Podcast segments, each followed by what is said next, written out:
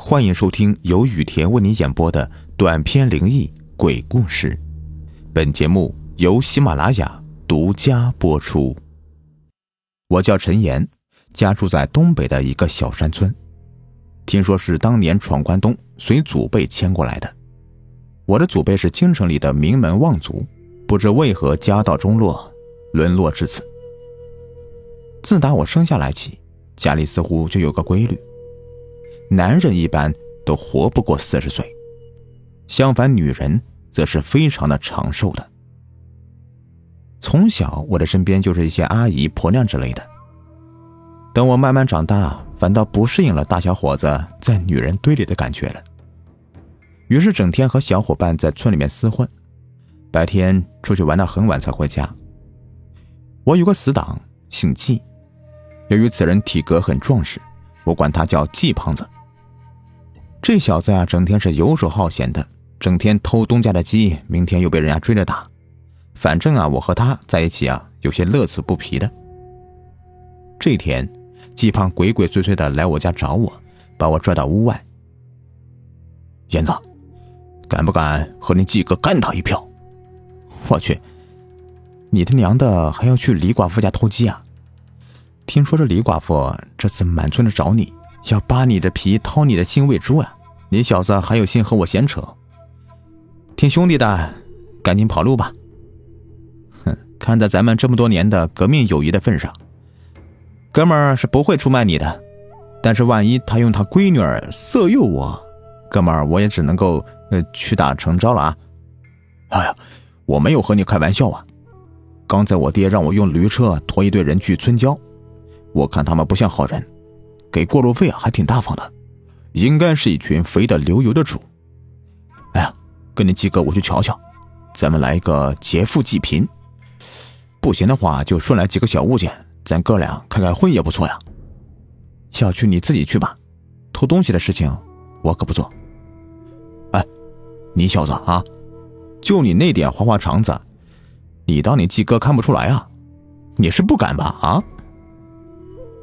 哎呀，就这样，这个胖子把我成功的挤上梁山了。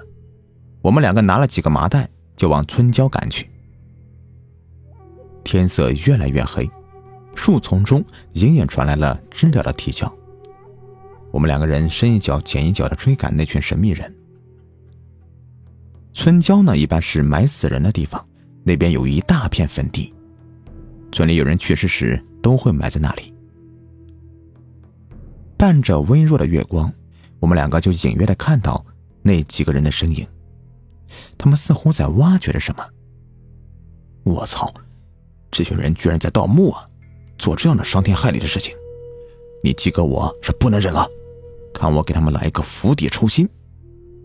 季哥刚要动，就传来鬼哭狼嚎一般的声音，大半夜的听着十分的瘆人。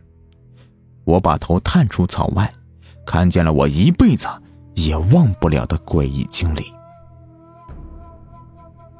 那片坟地上横七竖八的躺了几个人，他们的工具插到地上，横七竖八的，旁边似乎还坐着个人，他背对我们，在捣鼓着什么。然而，旁边的胖子此刻已经站起来了：“你们这帮狗日的，老子带你们过来！”你们竟然挖我老子的祖坟！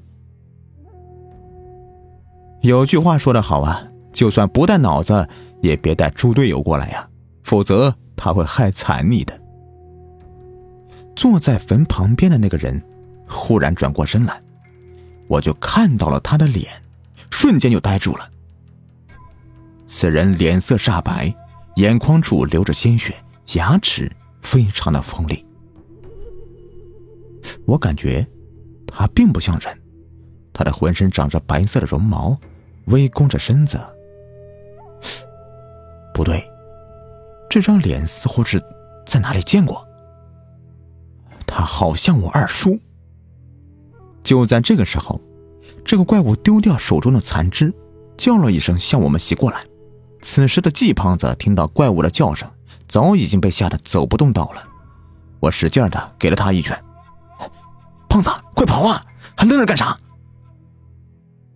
鸡胖子听到我说完，估计也是缓过神来了，撒丫子就跑。我去，这小子真是的啊，来的比谁都早，跑的比谁都快呀！我们两个在树林中疯了一样的逃跑，怪物的声音眼看着是越来越近了。只见胖子向后甩了个东西，差点甩到我的面门，擦着鼻子向后飞去的。那个东西掉在地上，轰的一声爆炸了。我们两个人依旧是没有停下脚步，疯狂的奔跑，逃了不知道有多久，后面没有那个怪物的声音了。我这才知道这次是逃过一劫了。我躺在地上，大口的喘着气。季胖子却不知怎么的半蹲着。胖子，你是要解手吗？哎呦，你的娘的！刚才一拳打到老子的命根子上了，疼死老子了！幸亏你鸡哥我带来了俺老爹造的火烧瓶，用来专门吓唬黄皮子的，咱们这才呀逃出一劫的。回到家，我的衣服早已经是湿透了。母亲看到我魂不守舍的样子，关切的来问我。我问他：“我二叔确定是去世了吗？会不会是躲起来了呀？”母亲听到这句话，脸色瞬间变得煞白。你是不是知道什么了？我没忍住，就把晚上的事情和他说了出来。孩子，你也不小了，母亲我也不想瞒着你了，是时候和你说说咱们陈家的事了。当年你祖辈靠挖掘墓发家的，在古墓中盗了许多宝贝。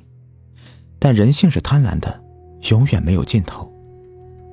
祖上积累的财富，世代都可能享受不尽的。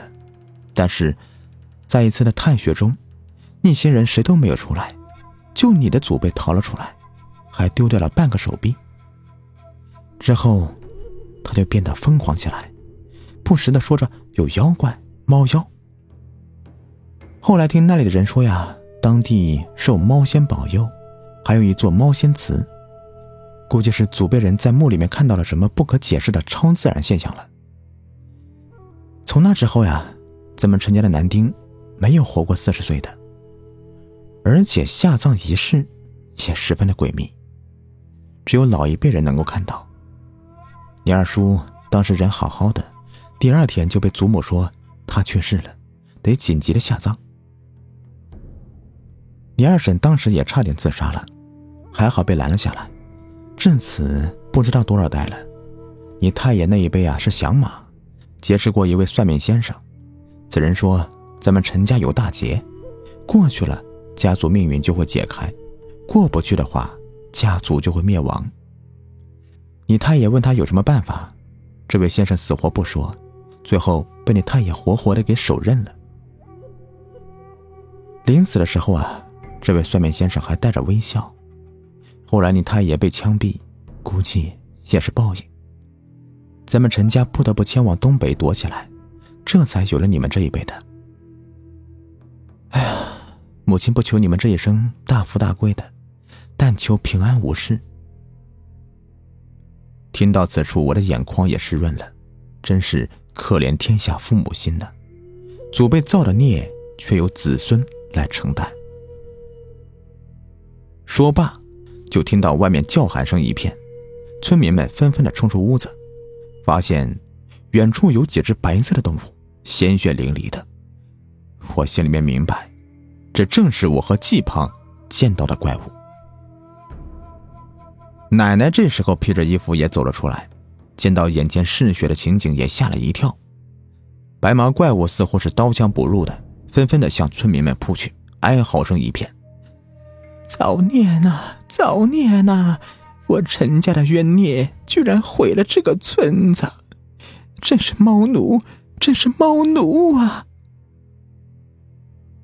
看着眼前血流成河，再不阻止的话，可能这个村子第二天就不复存在了。忽然我想到，这个怪物它怕火，猫属阴性，更加惧怕至阳之物。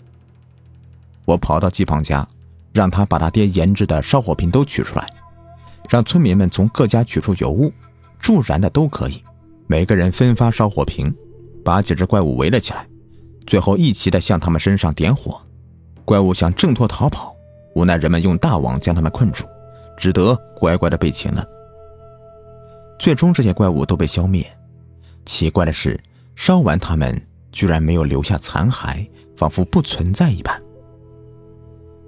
我的祖辈在快到四十岁时，会浑身长白色绒毛，意识混乱，变成猫奴，祸害众人。于是祖上定下规定，四十岁的男丁就被封住七窍活埋。那群盗墓贼估计是想盗点财物，没想到碰到了棺材中的猫奴，用他们的阳气引得猫奴诈尸，带来如此祸端。至此之后，我们陈家四十的男丁居然没有发生异变，这个百年的诅咒似乎已经被解除了。好了，这个故事就说完了。